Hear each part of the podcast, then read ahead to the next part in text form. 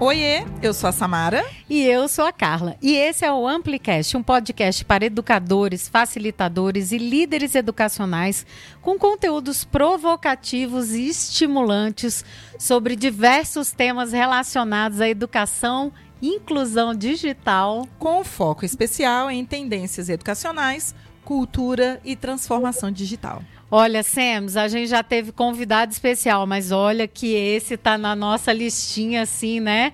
Especial Plus, assim, mais mais, né? Top 5. Top 5. E a gente hoje tem o prazer, a felicidade de conversar com ele, o Varrid Sherafat, cofundador do Class App, investidor anjo, conselheiro de startups e mentor de carreiras. Olha, esse negócio do Varride deu uma ampliada aí, Vou né? te falar um negócio. Tá na top 5 de pessoas mais chiques que eu conheço, Varride. Varride, seja bem-vindo. Que bom estar aqui com você. Como é que vocês estão? Prazer estar aqui. Fico feliz de saber que tô, tô bem cotado entre vocês, são super rigorosos aí. Não, é, é a, a, a, minha, a minha, o meu rigor é um pouco mais embaixo. A Samara, o nível dela, eu tô para ver, porque para passar pelo crivo da Samara é difícil. tá vendo? Tá vendo? Então, ela falar que tá no top 5, assim, 5. De pessoas chiques que eu conheço. Nossa senhora. Tá... porque eu conheço poucas, gente, por isso que o meu é top 5. Uhum. E eu lembro de vocês lá do Rio Grande do Sul ainda. Não, então, eu me lembro daquela vez que a gente se conectou lá e o mais engraçado que eu me lembro é que a gente foi jantar com ele, com o Fernando, né, que foi o, o causador desse nosso encontro. Aliás, o Amplicast começou com o Fernando. Foi, o Amplicast ah? começou com o Fernando. O Fernando era o nosso co-host, né, ele estava aqui com a gente. E aí a gente foi jantar e eu falava e você falava e o Varrido só ficava assim olhando, né? Ping-pong.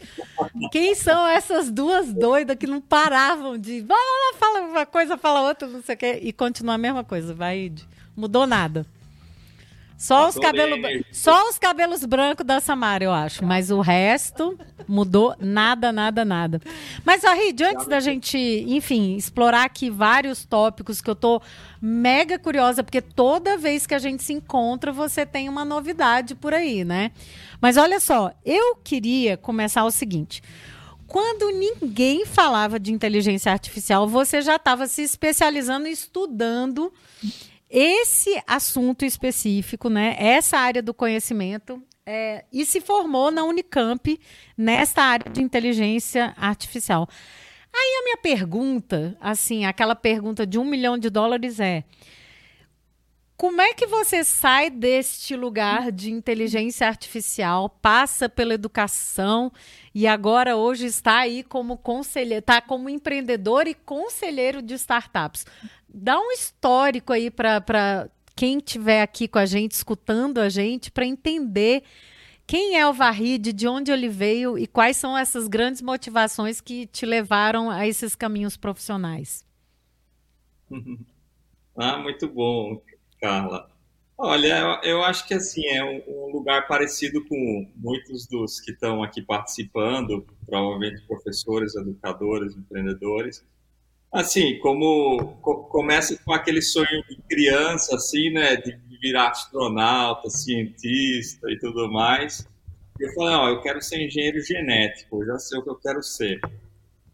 É, só que aí, para arrumar isso no Brasil, você tem que rodar, né?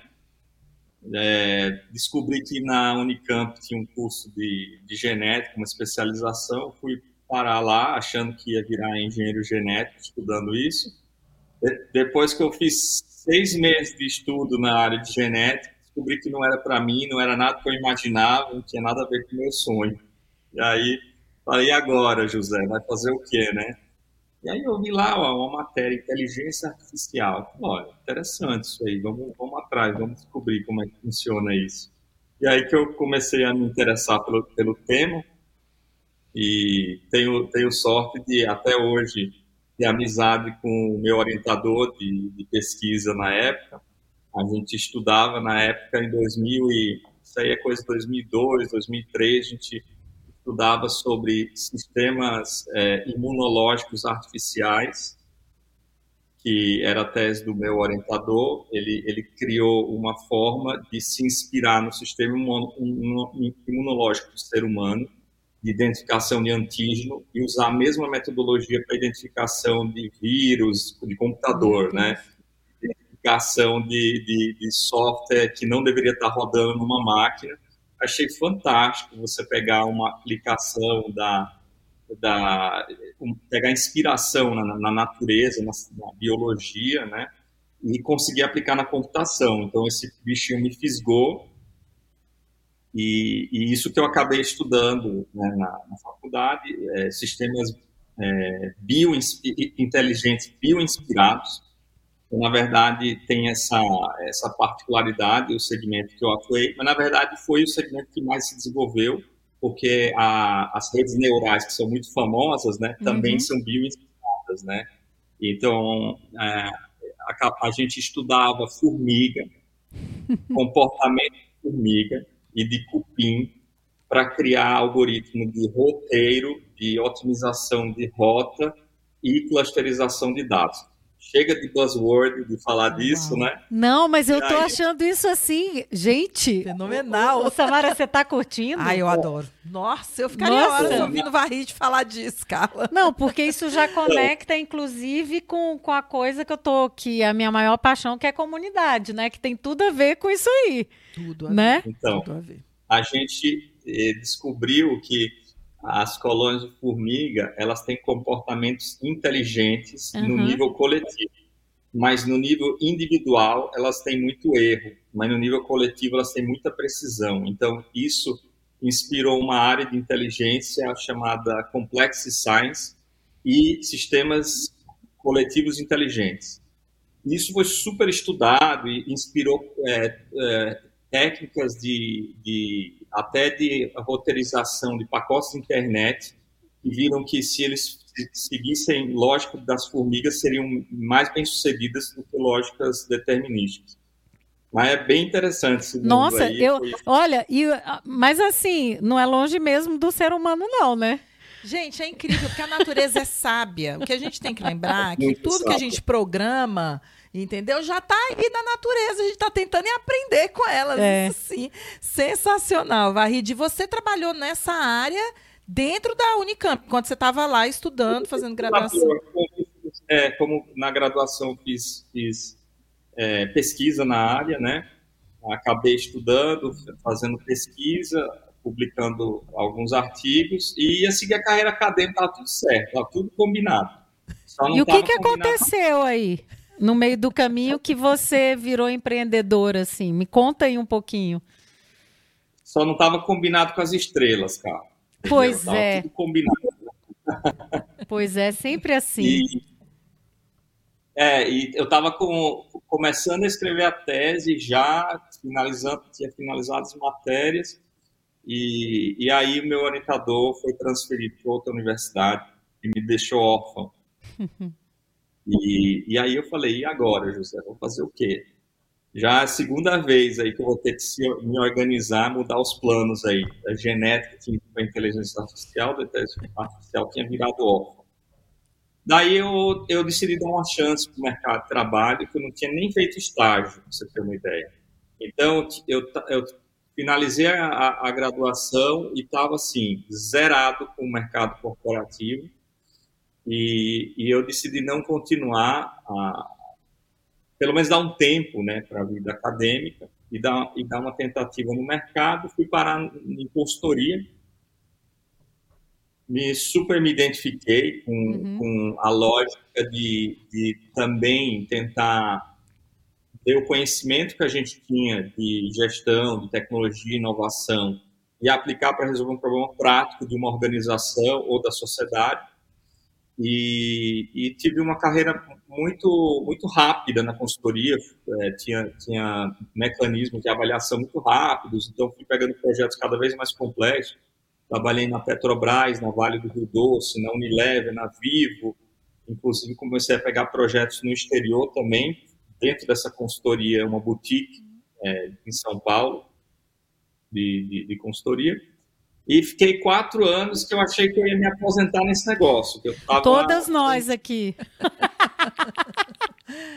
super bem, estava indo e de repente dei um, uma mudança, é, decidi é, tirar um sabático de, de, dois anos e meio, super não usual, tirei um mega sabático para ir para a área social e comecei a atuar com, fui para Israel primeiro, fiquei um ano e meio lá, depois fui para Cascavel, no Paraná, trabalhar como voluntário na área da educação de adolescentes. Nossa. Gente, que jornada, né? Não é? Meu Deus. Olha que a nossa, a minha tem muita coisa aí, mas a tua, olha, é, no, é quase que imbatível. Nossa. Mas não parou aí, porque aí depois disso, o que, que aconteceu aí que, que você foi em Nesse meio termo, eu me casei e Olha. a minha família tá de cabelo em pé, porque falar assim, o cara chutou tudo para cima, casou e tudo. O, eu lembro que o, o meu, meu líder lá na, na consultoria achou que eu tinha sido um daqueles homens que ficou apaixonado, estou tudo para cima e ficou maluco. E ele falou, olha, quando você estiver melhor, você me liga, entendeu? quando você melhorar da cabeça, você me liga, né? E aí, e aí eu, eu acabei depois é, atuando como postor autônomo né, numa empresa de médio porte é, na área de fotografia escolar. Mentira! Aí, é, Sério? Fotografia? Não, não, Varrid. Olha que eu sou doido, o povo me acha doida, Varrid. Um dia eu te conto as minhas, né, essas minhas Jornadas. Jornadas loucas. Mas você, olha, tá quase que insuperável mesmo. É que uma história paralela que eu gostei muito, eu trabalhava em São Paulo, quando eu fui para Cascavel, eu gostei muito do interior, eu gostei muito de cidade uhum. de médio porte. E aí eu fiquei pensando, como que eu posso continuar no interior? Eu, eu tenho que empreender, não tem outro jeito, aqui não tem uhum. bons empregos, né? E, e, eu tentei abrir uma fábrica de sorvete no interior, lá em Cascavel. A cara da Samara. E o motivo que eu conto isso é porque eu consegui criar uma fórmula de um sorvete perfeito. Ia, ser, ia derrubar que bom no Brasil. Só que eu ofereci para minha esposa experimentar e ela passou mal. Muito mal. História ótima é melhor parar por aqui antes que eu faça algum estrago. Era eu assim, perfeita. Assim, ah, eu... eu quero. Não, mas antes da gente mudar de assunto, eu quero saber perfeita em que sentido para você. Só se for bioquimicamente, porque para mulher. É isso que eu tô entendendo. É isso que eu quero entender. O sabor era incrível. Eu, ah. eu experimentei, eu cheguei na fórmula perfeita. Só que só que ela tinha alguns defeitos. E aí eu percebi que eu precisava ser mentorado, eu precisava de mentoria. E aí eu conhecia um, um empreendedor, um empresário no interior do estado de São Paulo. Eu peguei, fui lá, viajei e falei: olha, eu quero empreender, não estou conseguindo, está dando certo, e eu queria umas dicas suas. Nisso que eu fui falando, falando, falando, eu, depois de um tempo eu percebi que eu estava numa entrevista de emprego. Ele conte mais, me explica aí, o que você quer fazer, não sei o quê. E aí eu não, não ganhei as dicas de empreendedorismo que eu fui atrás, mas ganhei um emprego nessa empresa de fotografia escolar. E eu fiquei por quatro anos lá trabalhando e eu acabei assumindo a, a área de transformação digital lá, quer dizer, uhum. modernizar toda a área de tecnologia. Inclusive, foi aí que eu me, é, é, tive contato com desenvolvimento mobile, né, para Android, para tablets. Então, a gente fez um sistema de todo um sistema voltado para isso. Foi aí que eu me conheci mais o mercado da educação e, e, e ganhei o skill de, de, criar produtos na área mobile. Aí foi o, o, o perfeito, aí, o plano de fundo perfeito, para quando surgiu a ideia da ClassApp. Uhum. E eu já estava nessa ocasião com, com dois filhos, minha filha tinha três anos de idade, e eu estava lidando com uma escola muito grande, que tinha enormes problemas de comunicação você já conhece. E a escola tinha 40 alunos. E 40 alunos de comunicação, imagina essas que tem 4 mil alunos. Não. E aí surgiu a ideia de criar uma solução que, que, que conectasse todos os, toda a comunidade escolar, né, aos pais e alunos, né, professores, coordenação, direção, secretaria, aos pais e alunos de uma forma prática, de uma forma, é, ao mesmo tempo com gestão, com organização, que não fosse é, uma rede social, não fosse um Facebook, um Instagram, um WhatsApp, tivesse certas regras de comunicação. Tá? Esse, essa ideia foi a base aí, né, para junto com o meu cunhado Samim, que, e aí trabalhamos junto como sócio, foi a base de nove anos atrás, essa ideia surgiu, tá? 2014, há, há quase nove anos atrás, quer dizer, um pouco mais que nove anos atrás, a gente começou a construir esse, essa aplicação. E essa foi a sementinha do WhatsApp. Caramba. Não, aí você, enfim, é, vocês criaram Class App, enfim, a gente aí acompanhou um pouco, né? Você, quando a gente conheceu, você já estava, enfim, no mercado e tudo mais, cresceu muito. Eu me lembro que aí, é, nesse meio tempo, você não fica quieto. Aí já tinha escolas exponenciais junto com Class App, que aí virou um evento para gestores. Aí você criou também e, e, a Samara, eu me lembro que ela ficou muito é, impactada com isso, que era aquele o relatório, né, para gestores, né, com dados, né, é, muito relevantes, né, sobre, enfim, sobre é, gestão escolar, ambientes escolares e tudo mais. E você não para, né? E aí o que, que aconteceu? Hoje ele é conselheiro da Clesep, da empresa que ele fundou, né? Você fundou a Clesep e hoje atua como conselheiro, ou seja, você não está mais envolvido diretamente no negócio. E eu me lembro, Carla, que além disso tudo, ele começou a ter uma ideia de se envolver com mentoria de jovens. Você falou que ia trabalhar com jovens.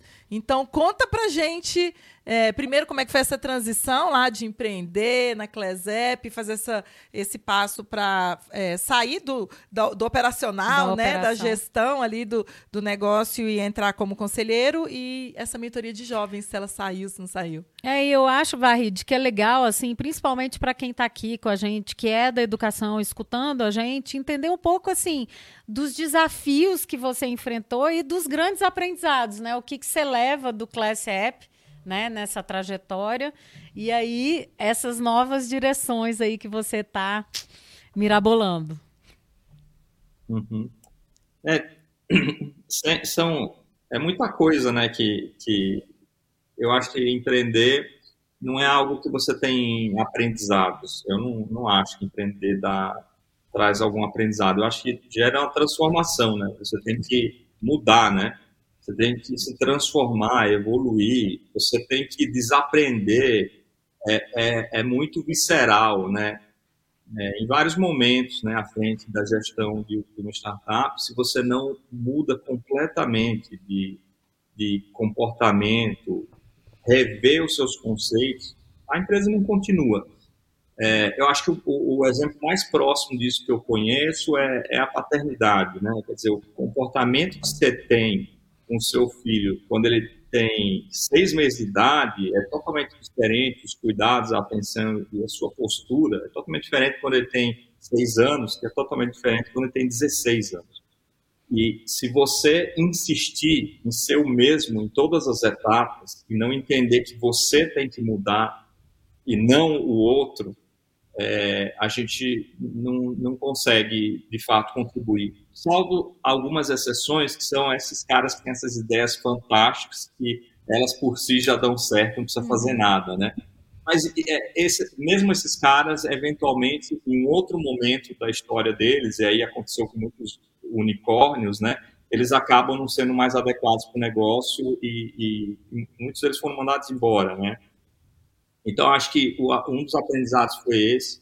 Acho que os temas que mais desenvolve foi é, tanto na área de negócios, como, como entender o mercado de educação, quanto também na parte de liderança e educação. Né? É, a gente poderia falar bastante sobre isso, mas seguindo a pauta que vocês me propuseram, aí, como que eu saí desse momento para o próximo, né? É, é, ao começar, e, e, é curioso isso, a escola exponencial surge como um, um, um, empreendimento não era com fins lucrativos, tá? Basicamente, aquela veia é, científica ainda estava em mim, e eu falei, vamos, vamos pegar e entender o mercado da educação. A gente pegou os dados do INEP de três anos seguidos e tinha uma planilhinha lá no INEP que era assim, número de linhas, 45 milhões, número de colunas, 200. Aí eu falei, o que, que tem nessa planilhinha do INEP? É assim, cada linha era um aluno do Brasil.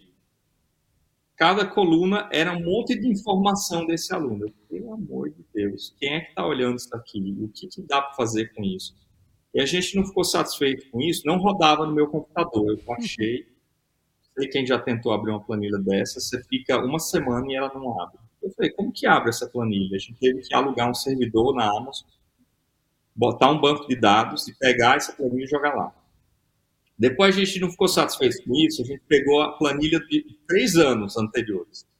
E a gente falou, dá para ver a jornada desse aluno? Dá para entender alguma coisa com isso?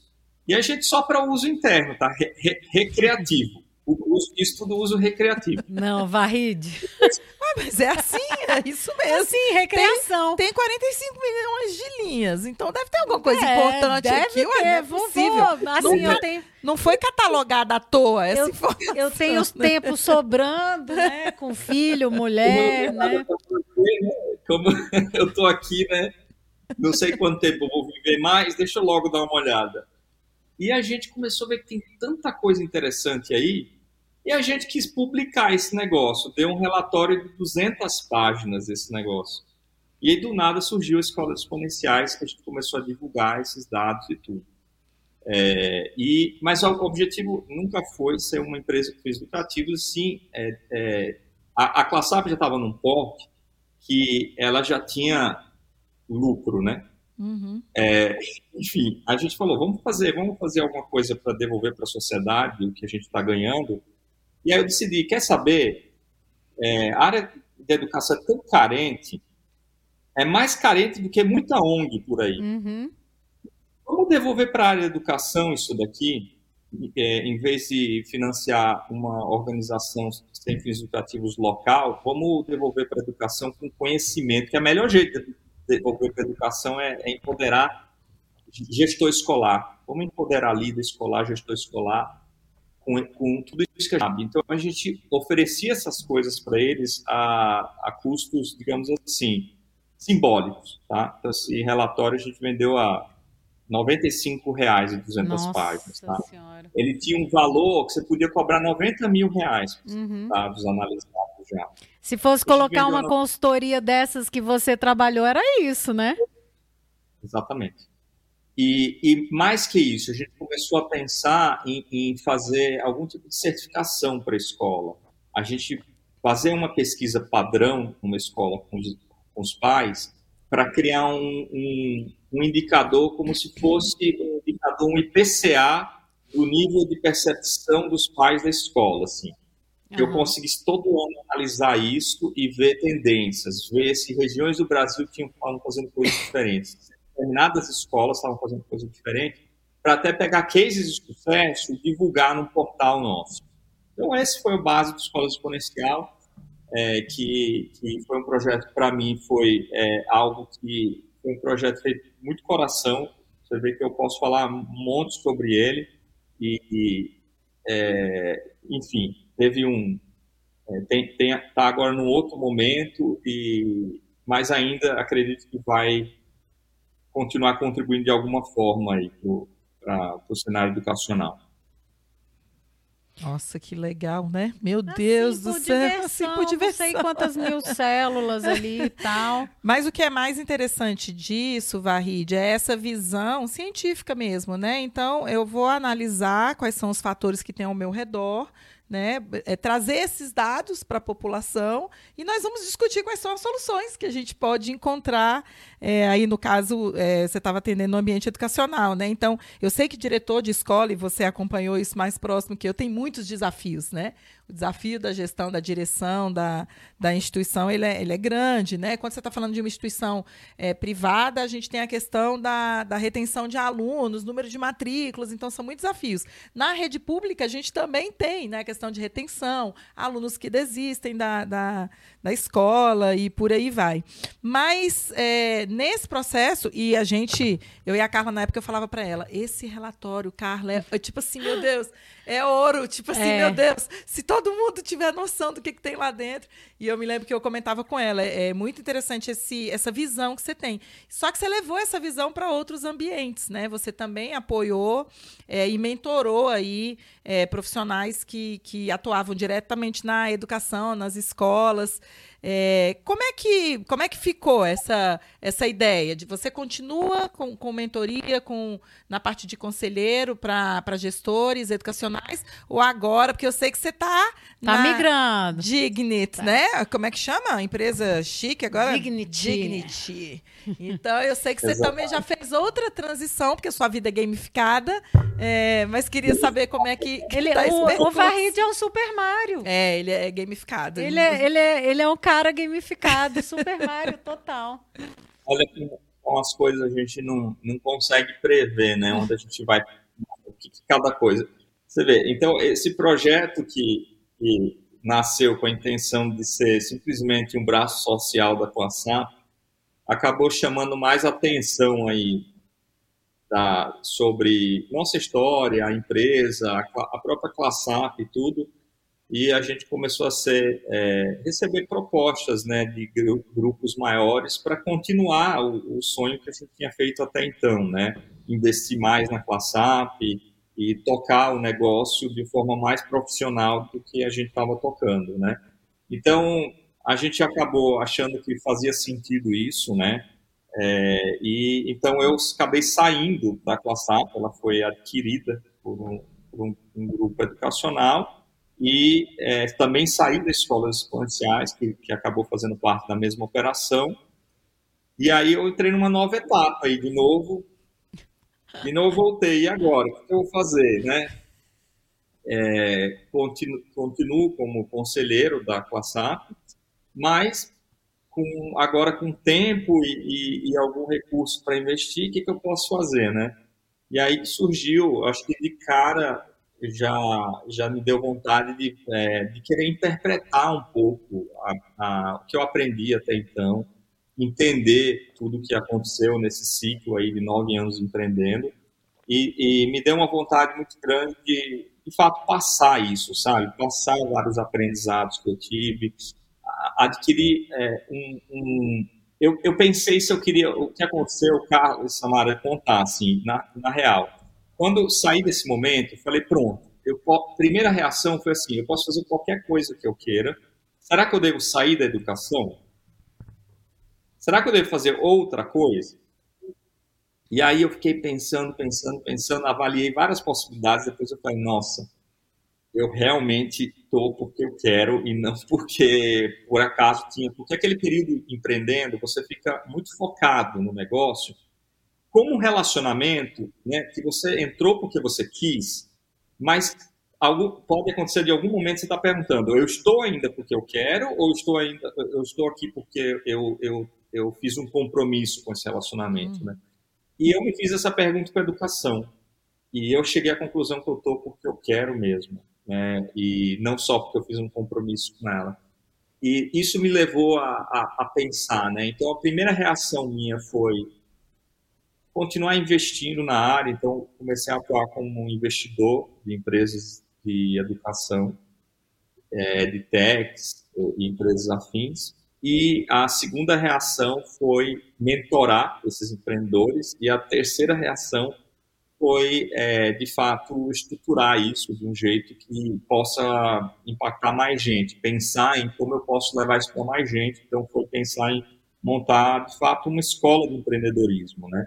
Então, essas são as três iniciativas que hoje eu levo em paralelo, né? Esse mentor de startups, investidor de startups, né? É, conselheiro delas também e também é, montando uma escola de empreendedorismo, mas um empreendedorismo voltado para quem quer criar impacto, quem quer atuar ou na educação ou em áreas de impacto, porque isso me motiva particularmente. Se a gente dá esse conhecimento para a gente que quer atuar nessa área, é, Seria, seria muito interessante. Ufa! Continuou na educação, porque eu fiquei assim, ai meu Deus, ai meu Deus, ele vai sair da Não, é educação. É que sorte a é, nossa, Varide. É, achei... Porque se é por paixão, eu acho que isso faz muita diferença, né? E é interessante esse afastamento. Saramago já fala que é preciso sair da ilha para ver a ilha, né? Então você se afasta para dizer assim, será que eu quero estar tá na ilha mesmo, né? Que é isso que você falou, você fica dentro da ilha. Mas quando é o que a gente gosta, né? Que é o que faz o, o coração bater, o frio na barriga, do alcance e do impacto que pode ter, é muito interessante. Eu estou feliz que você tenha continuado, mesmo que aí em outras camadas, mas que a educação esteja presente aí também. Você quer falar alguma coisa? Já não, tem outra pergunta. Não, é que eu, estou assim, muito curiosa, assim, para saber, porque eu, estou entendendo que você está criando, na verdade, um outro ecossistema. Quando era o Class App, você criou esse ecossistema em volta do Class App, trazendo escolas exponenciais, trazendo esse relatório, trazendo o, o, a, a, o próprio, a própria conferência que a gente participou, de gestores e tudo. E estou entendendo que você está criando isso de novo, do zero, né? E aí você vem com essa ideia do Advisor as a Service, que eu, sinceramente, olha que eu leio coisa. Eu nunca tinha escutado é, o tal do AS, né? Quer dizer, o, o conselheiro como serviço, né?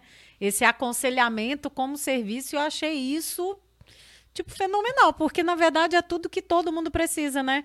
Todo mundo precisa de um mentor. É, a gente tem alguns e nossa, toda vez, por exemplo, que eu falo com o Rodrigo do Google, o Rodrigo, toda vez, ele faz as perguntas, tipo que é, no, na última conversa que a gente teve com ele, eu fiquei muda, assim, eu sempre fico arrasada, arrasada. E aí, mas no bom sentido, assim, ele disse assim, Carla, você tá quieta, porque eu chego sempre animada e tal, e aí eu vou uh, murchando. Mas não é porque eu tô quieta, ou que eu tô triste, ou, ou enfim, decepcionada, nada disso, ao contrário. É porque ele faz umas perguntas que, tipo assim, eu não tenho a resposta. E aí eu fico brava comigo porque eu não tenho a resposta. E ao mesmo tempo é o meu. Te inspira, né? Te é inspira. o meu gás para, tipo assim, quando eu acabo aquela call, eu digo assim, Samara. Não, agora nós vamos ter que fazer isso, vamos ter que fazer aquilo. Aí a gente senta e a gente faz reunião, a gente decide o que, que vai planeje Mas esse mais. é o papel do conselheiro, então, né? Te ajudar a crescer, o mentor né? é isso, né? Quer dizer, fazer o papel difícil de não colocar a mão na cabeça, né? De, de ser realmente a pessoa que vai dar real e vai fazer as perguntas difíceis e ao mesmo tempo não vai resolver o seu problema. Ele, ele vai simplesmente é, fazer com que você entenda é, que tem caminhos, mas que você que vai ter que trilhar, né? Esse caminho que você escolher, né? Uhum. Eu nem, nem imaginei que isso era uma inovação e tudo. Eu, eu só tentei dar um nome para o que eu estava fazendo. Eu confesso que assim, eu falei, olha, eu queria é, tentar ajudar o máximo de, de, em vez de pegar um projeto apenas, eu queria tentar ajudar 10 projetos em paralelo. Então, é, seria legal porque eu também não, gera um peso grande no, no, orçamento de nenhuma dessas empresas ao atuar nelas. Eu, eu, eu, atuo com uma fração do custo que seria a minha mão de obra nelas e, e amplifico um pouco tudo que elas fazem. Aí amplifico. Aí, e, e, aí deu a ideia de pensar que, olha, eu estou fazendo então um trabalho de advisor as a service, né, de, na economia é, né, de compartilhamento, basicamente, né. É, assim, eu acho que é, é legal compartilhar que houve uma grande mudança de, de paradigma para mim é, ao longo do empreendedorismo, assim, no meio da jornada, em algum momento, quando começou a ficar muito difícil, e a empresa também, assim, sabe aquela etapa que o empreendedor está assim, ele está correndo, correndo, correndo, com a língua para fora, e tem muita coisa que não está funcionando, e ele fala, nossa, por que, que eu estou fazendo isso, assim, sabe? E eu tentei fazer um exercício, falar o que, que me motiva realmente, assim, por que, que eu, de tudo que eu faço, que mais me motiva. E eu descobri que não é apenas o fruto do trabalho, digamos assim, a COSAP existir, ou a escola exponencial existir, era acompanhar a evolução de muitas pessoas que estavam junto comigo e de pessoas que eu estava podendo ajudar a crescer e saber que elas também vão dar muitos frutos bacanas ao longo da jornada delas. Era curtir isso. Eu acho que a gente é, não faz muitas vezes essa evolução na nossa carreira profissional. Eu acho que em algum momento da nossa carreira, a gente não tem que tirar tanta satisfação das nossas conquistas mais. A gente tem que começar a tirar satisfação das conquistas de quem a gente lidera. E só assim, de fato, a gente vira líder. A gente e, e, e líder que, que, acaba sendo um sinônimo de educador, né? Porque a gente começa a querer pensar em como ajudar o outro a crescer e, e fazer mais impacto no mundo. E, e, a gente começa a ser um pouco mais tolerante também com as nossas fraquezas, os, os nossos erros, as nossas limitações, né?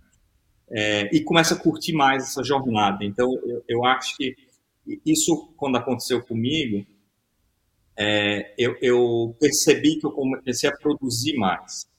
Eu comecei a atrair pessoas melhores e que essas pessoas começaram a evoluir mais. E, e de fato, o time da Classar, para mim, tem muito orgulho né, dos líderes que hoje estão lá. São pessoas que eu admiro e é, ajudei de alguma forma, mas aprendo com eles. Né? Foram pessoas que eu recebi muitos insights também. Então, esse momento que hoje eu, eu, eu me vejo, eu, eu, eu gosto também de ver dessa mesma forma, né? Nossa, que bacana que outras organizações estão fazendo impacto e que podem fazer, e, e como eu posso participar e ajudar nisso. O Varrid, tão legal isso que você falou, porque eu estava dando é, uma stalkeada no seu LinkedIn e, e, é, e, é, exatamente isso que eu vi, porque no seu LinkedIn, se você entrar hoje no LinkedIn do Varrid, Samara, é muito legal, porque na verdade é um bando de profissionais super novos, agradecendo ao Varrid pela oportunidade, ao Class App pela oportunidade que eles tiveram de crescimento profissional, alguns que continuam lá depois de todo esse tempo, outros que é, decidiram traçar uma outra jornada profissional. Mas o LinkedIn do Varride, se você entrar lá. É, é gratidão pura. Não, gente, é cheio dos, dos meninos colocando lá.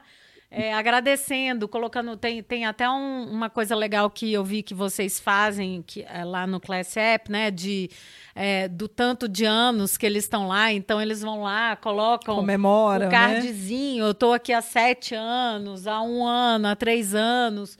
Então, é, o que você está falando, eu vi isso na prática, assim, no, no seu perfil do LinkedIn. Eu achei isso sensacional, assim.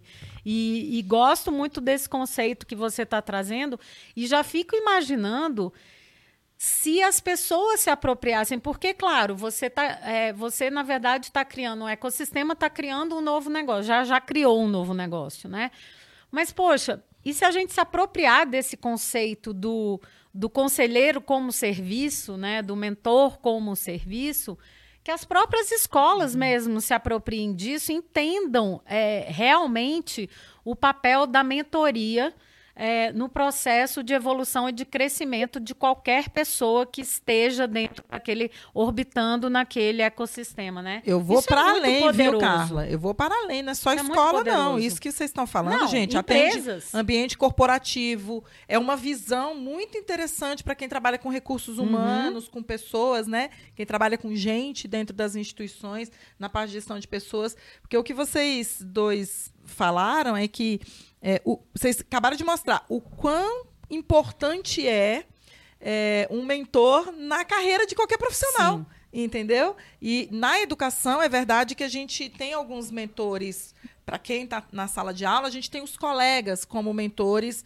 No início da nossa carreira é muito comum você encontrar um professor que exerce ali o papel de mentor. Falar, ah, você veio trabalhar aqui, então deixa eu te mostrar é, como é que é.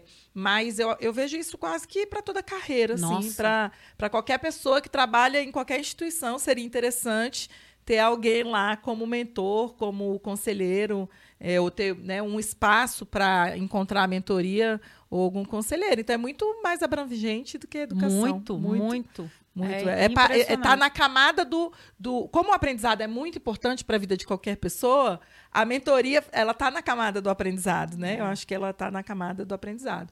Muito legal. Posso fazer minha próxima pergunta? Vai, vai em frente. Vamos pular um pouco agora, então, Varride, falar de tendências. Ah, não, não, não, não, não. não Volta. Não, não, não. Ah, então tá Antes bom. das tendências, eu preciso saber.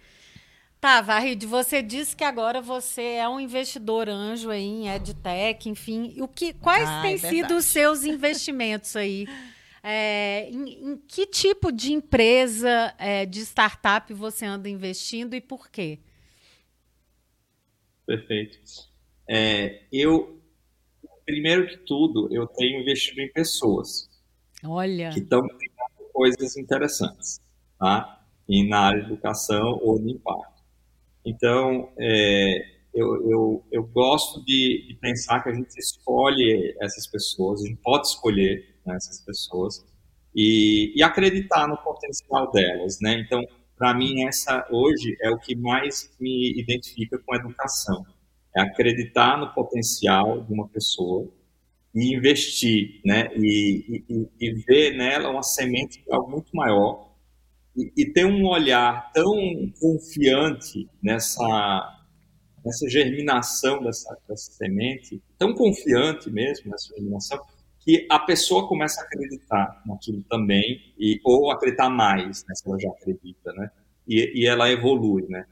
É, então, eu tenho tentado exercer esse papel, mais que tudo. Eu acho que o, o, o recurso financeiro é algo que é, é uma parte do processo mas a, a outra é essa, esse apoio que a pessoa percebe e fala, nossa, cara acredita que vai dar certo isso, que eu, eu, eu vou conseguir fazer dar certo isso, ou o meu time.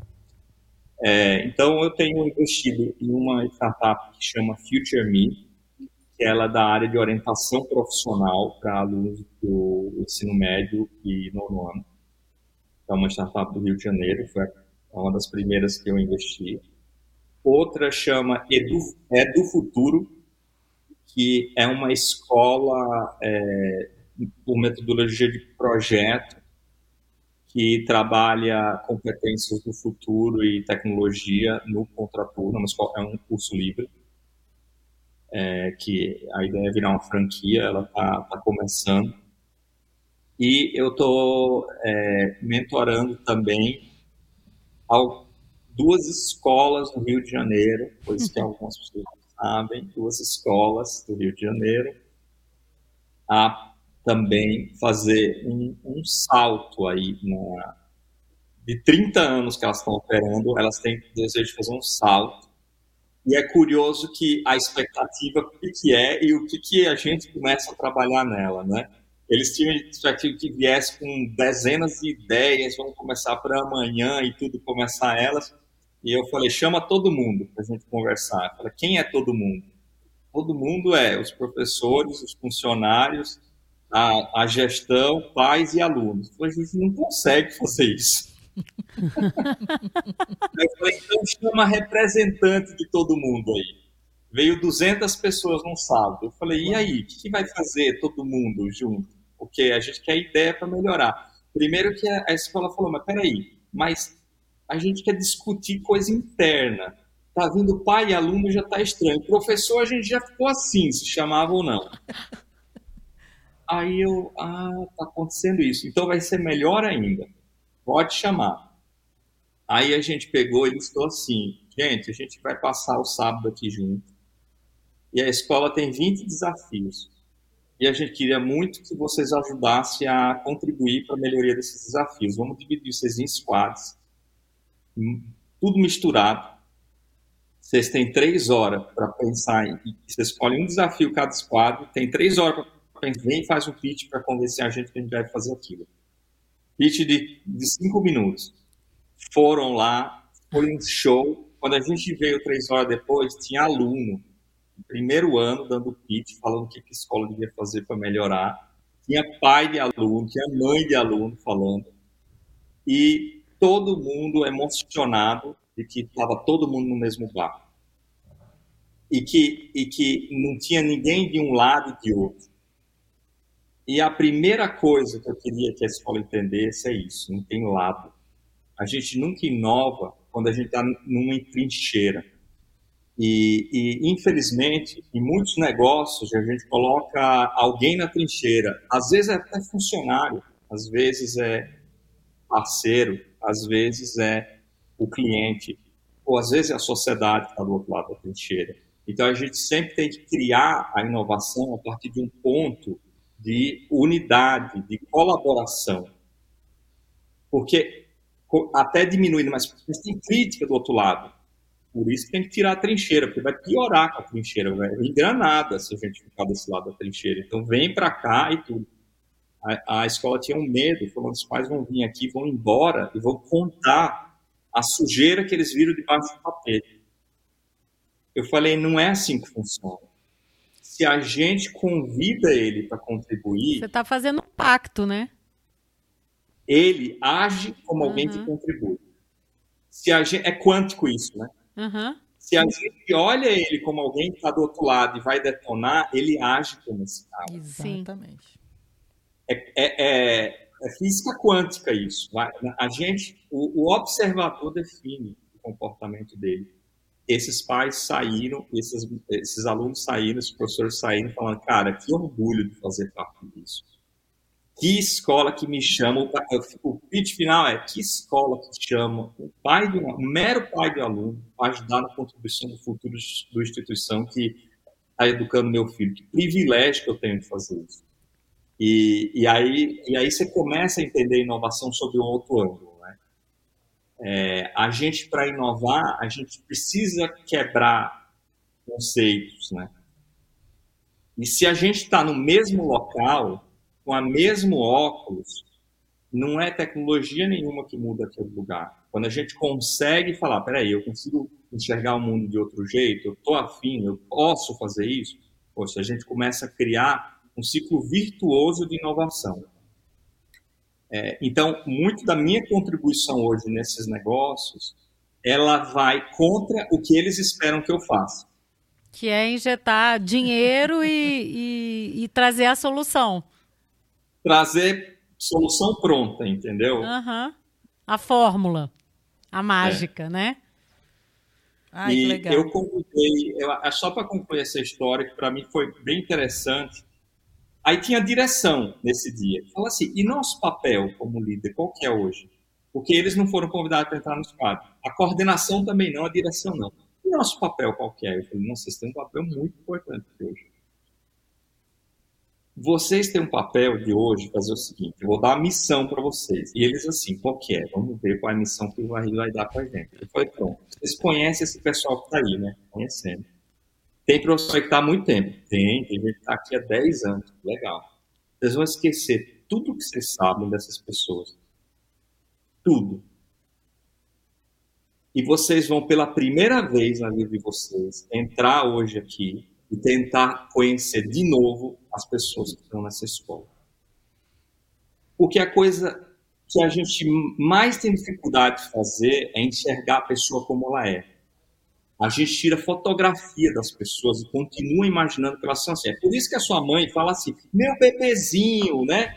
Por isso que a gente pega um aluno que entra no, no, no primeiro ano e chama assim o Pedrinho. O cara tem 18 anos, entendeu? Já sai... Quem que é o Pedrinho, né? Desse tamanho, né?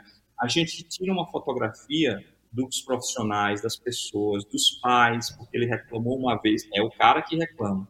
A gente cria estereótipo delas e a gente opera com elas sobre isso. Um líder, um educador, precisa conhecer as pessoas, como elas estão naquele momento. E isso é muito difícil. Eu falei, vocês vão hoje conhecer as pessoas de novo. E eles ficaram assim, esse cara tá zoando com a gente, né? Ele vem aqui, ele fala um negócio desse, e, e assim, é, é, de uma presunção, né? É de, um, é de uma folga, né? Aí, olha, vocês me pediram toda humildade, essa missão que eu dou com vocês. Aí eles foram. No fim do dia, eles chegaram e falaram, aí, enxerguei um tal professor um, uma criatividade, percebi o interesse daquele outro funcionário da escola em contribuir com uma área que não é dele, percebi naquele aluno isso, todo mundo queria vir falar comigo o que tinha conhecido das pessoas ali que não estava enxergando. Tá aí outra coisa que que foi parte aí dessa, desse momento de convidar as pessoas. E isso são aprendizados que eu tive frente à startup, tá? Ah, não, não, é um negócio que eu vi em outro lugar, não. Eu estou tentando compartilhar o que eu aprendi nessa jornada. Não, Varride, eu, assim, essa história é muito emocionante, né, Samara? Acho que agora Samara... o nosso público entendeu por que ele é o nosso top 5. Como é que pode, Não, agora, agora eu tenho que te dizer que eu acho que o Varride, inclusive, subiu, subiu aí. Não tá mais no top 5, não. Não é mais o top 5, não, tá? Tá mais para cima, tá, Samara? É, e como é forte esse olhar para o humano, né, Varridi, que você traz. Que é isso que você falou, as organizações são as pessoas. Então, é, me marcou muito, assim, eu não invisto em organizações, eu, eu estou investindo nas pessoas, pessoas né? né? É, e as organizações são as pessoas, né? Muito muito legal, muito inspirador ouvir Não, inspirador isso. E de, uma você. esperança, assim, com a humanidade, né, Varri? De que. Nossa, é muito emocionante. Não, sério. Sério, é muito emocionante. Porque, assim, agora o Varride, para mim, tá no mesmo patamar que o Leão, tá. que teve aqui né, com a gente recentemente aqui no Amplicast, que também é um mentor nosso. Mas todo líder inspirador é assim, é né? Assim, Ele é um líder é essa inspirador, pessoa. né? Bom, agora vá, Samara. Agora, agora, eu vou deixar. Mas você acha que a gente podia não, não ter essa história, tinha Samara? Escutado, tinha Ainda bem. Escutado. Ainda bem que você me deixou fazer a minha pergunta.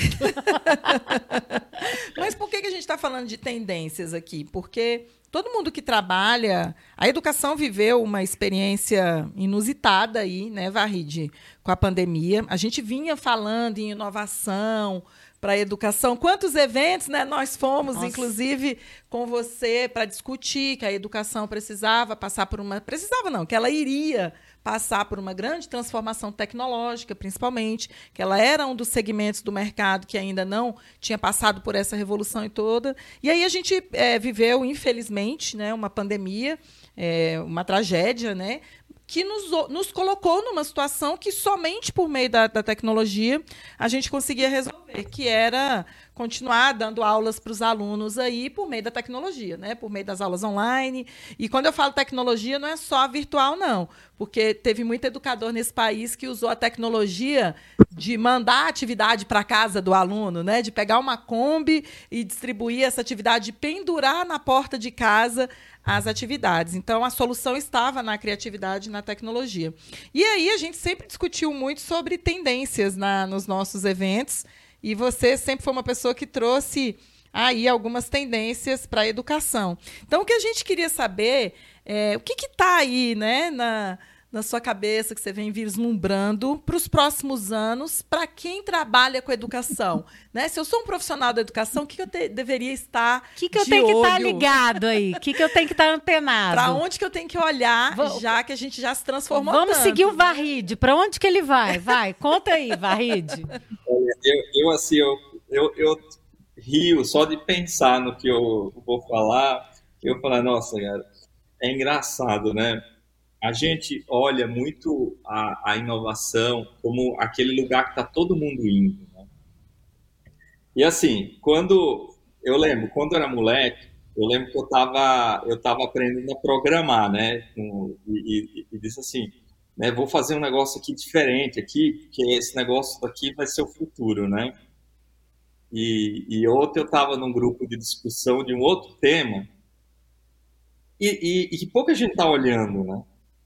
E, e aí vai, vai surpreender vocês, talvez. Esse, esse, negócio da inteligência artificial, né, tá, tá, tá mudando muito, né, o, o mundo e todo esse comportamento também da, das redes sociais, do, do consumo de mídia, é, da construção de narrativas pela mídia, é, e, e, e, quão vulnerável está o ser humano né, nesse cenário, faz com que eu pense muito sobre o futuro, sobre esse viés. Tá? A gente está num, num, cenário em que a gente é um elo mais frágil hoje, né? né nessa equação toda. E, e, o motivo que a gente, como ser humano, está tão frágil nisso é que a gente está muito sujeito a, a, a criar, e, e, o tema do, do, do, do Papa aí também está super em alta, porque a gente está muito vulnerável a confundir percepção com realidade. É, e, e essa competência nossa, ela vai precisar ter uma grande evolução. É, tinha uma época que se estava na Barça, na Britânica, era fato. Era verdade. E só precisava ter a Barça Britânica na casa que você ficava inteligente, entendeu? É, com o advento da internet e agora com o advento da, da inteligência artificial, a maior parte do que vai estar escrito no mundo e vai estar dito, e vai estar falado, e vai estar escrito, e vai estar fotografado não é verdade. Então, a, o superpoder do futuro é você ser capaz de. E aí eu vou falar coisas aqui que são, vão, vão virar tendência talvez no futuro. Ser capaz de fazer a anatomia do texto, a anatomia da. dissecar a narrativa. É a gente conseguir desconstruir e construir o pensamento num nível de um cirurgião, neurocirurgião. Então, a interpretação do texto vai ser o superpoder do futuro.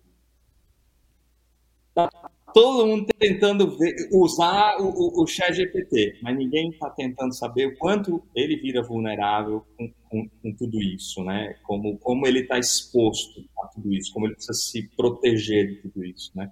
Então, ontem estava num grupo de discussão para né, pensar em como a gente faz isso. Né? E vira interdisciplinar. Essa interpretação do texto que eu falo, ela é uma mistura de, de semântica com lógica, com matemática, com, com, com gramática, com, é, é, com é, a, até mesmo é, pensamento computacional e lógica de programação, algoritmo. É, é, ela, ela começa a exigir um pensamento integrado sobre o conhecimento, a informação, a palavra, a mensagem, a narrativa. Caracas, Carla Arena. Não, eu tô aqui, tá ó. Anotando. Tô anotando tudo. tudo. tô anotando tudo. Não, Varride, eu acho que faz todo o sentido que você está falando, inclusive nos grupos que a gente frequenta, em algumas comunidades. Isso tem sido muito discutido, porque é, são grupos, por exemplo, os Google Innovators aqui no Brasil. A gente tem discutido muito isso porque lá tem pessoas que estão muito à frente é, no pensamento do que é tendência, é, já trabalham com. têm buscado respostas para essas questões de. Tem gente que trabalha com inteligência artificial, tem designers que estão testando aí as plataformas, né? O Mid Journey agora até foi bloqueado aí. Enfim. É, e, e, eu acho que a gente tem falado disso, mas é, não tem se falado nos grupos abertos. Eu acho que até muito legal de você ter colocado isso aqui para a gente divulgar ao máximo isso, porque a gente tem dito dessa, dessa capacidade crítica que vai ser tão crítica agora nesse futuro, que é o de interpretação mesmo. Assim, se essa molecada não conseguir fazer, não adianta proibir, né? É, na verdade, assim, como é que você vai desenvolver é, um currículo, na verdade, que integre isso, que faça essa integração? Porque hoje a gente tem tudo fragmentado, né? E agora está chegando um momento, tem um futurista que eu acompanho muito, que eu adoro, que é o. É, não é o Gerd Leonard, que é muito bom, mas é o, é o Frank Diana, que a gente uhum. sempre cita há anos. A gente cita ele é, nas nossas, enfim, nas nossas aberturas do seminário Amplifique tudo, que ele fala a maior capacidade do ser humano daqui para frente, a educação tem um papel fundamental nisso. A gente sempre mostra o gráfico, é a de conexão de pontos.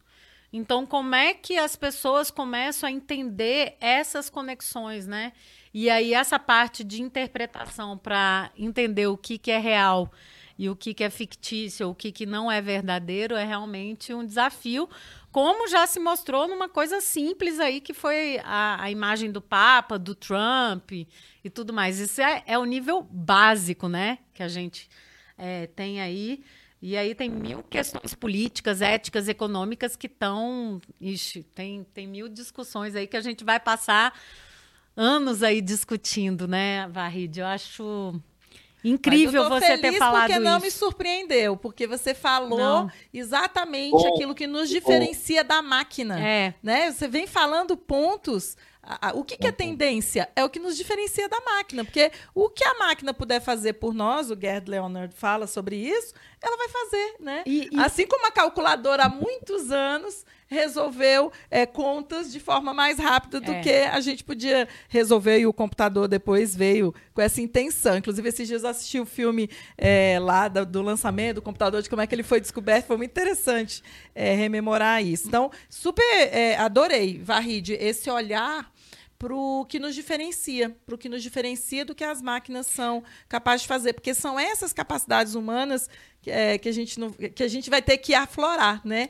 A gente vem de uma origem é, de que o trabalho, a força de trabalho o conhecimento era necessário para tarefas repetitivas e para ações repetitivas. Só que a gente está saindo disso, porque as ações repetitivas podem ser realizadas por dispositivos não humanos. Então, é, gostei, eu gostei. Eu mas, vou guardar essa tendência aqui comigo. Mas, não tinha pensado nela, não, mas não me surpreendeu, porque realmente é um olhar que a gente tem que ter. Você tem razão. Mas, é um olhar que a gente tem mas que ter. Mas você sabe o que eu achei mais interessante da nossa conversa aqui?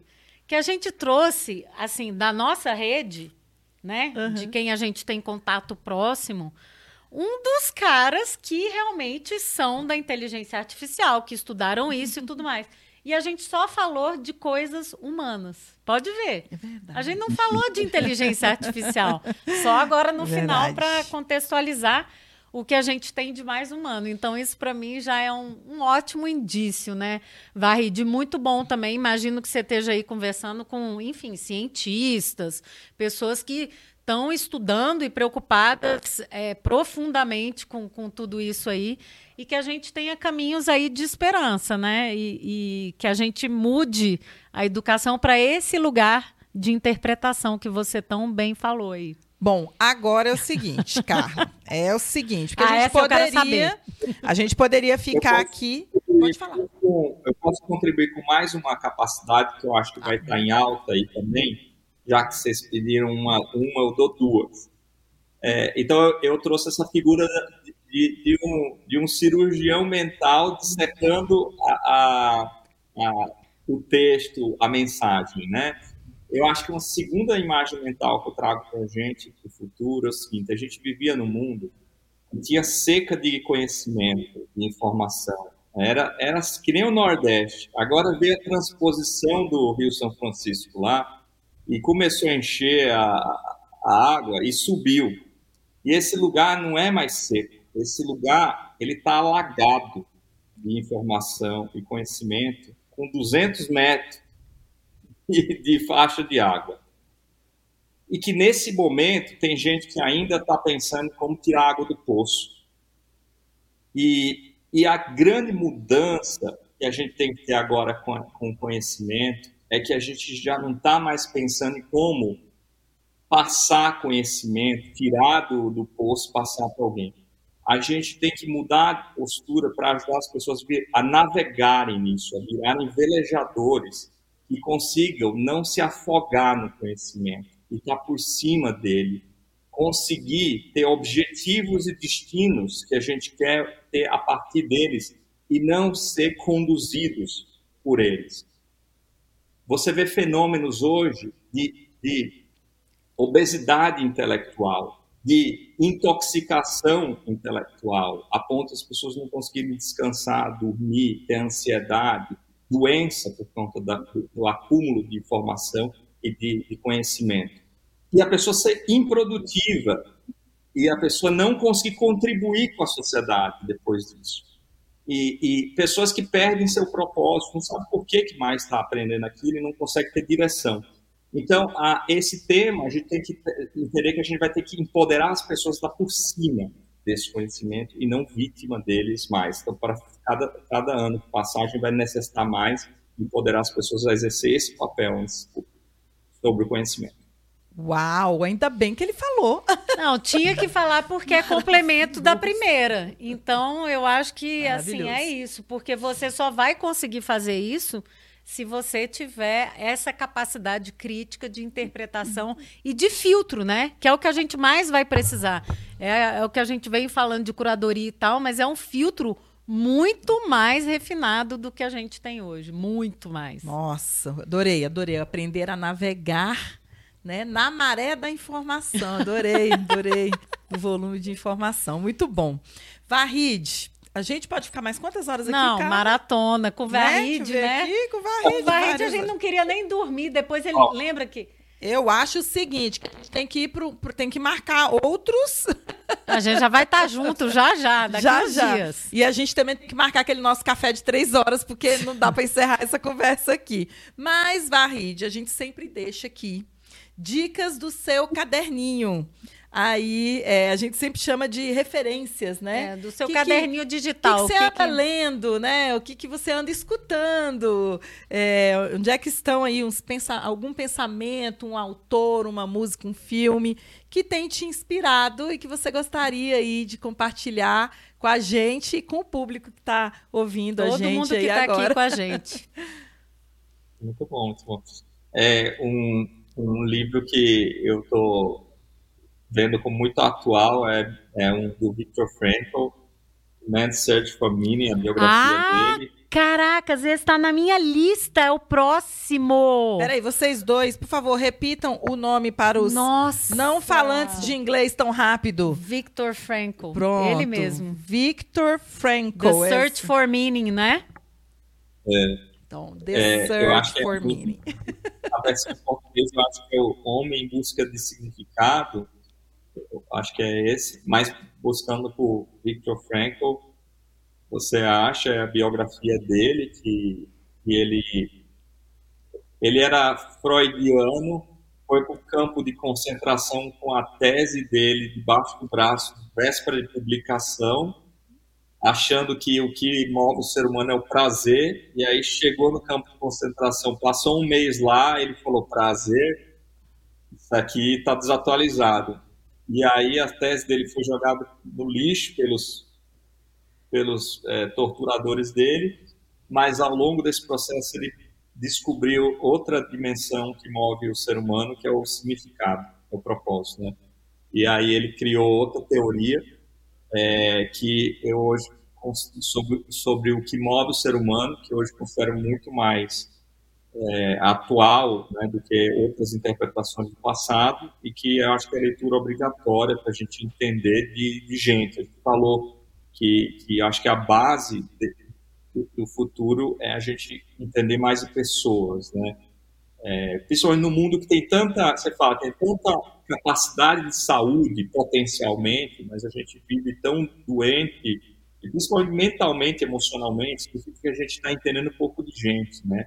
Eu acho que é, um, é uma referência boa para isso e é um, uma recomendação que eu dou. Ai, que legal. Nossa, esse Pronto, livro. Entrou na minha lista. Não, já estava na minha. Eu tô acabando o livro agora. Nossa. Varride, eu não tenho palavras. É, eu acho que a gente vai ter que fazer uma série de podcasts com você, na verdade, de amplicasts aqui, porque enfim, é, uma coisa que me chamou muita atenção, assim, de, de quando a gente começou a conversar para agora, é que você só aperfeiçoou esse seu lado humano, sensível, generoso. Eu acho que está mais aguçado do que nunca.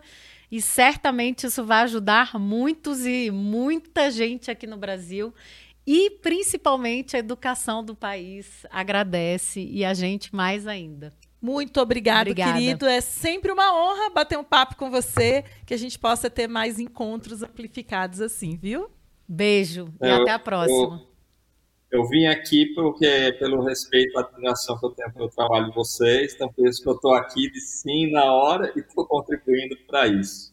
Maravilhoso. Ai, muito obrigada, a gente, querido. Ó, a gente agradece. Beijo. Somos fãs. Beijo. Até a próxima. Até a tchau, próxima. tchau. tchau. tchau.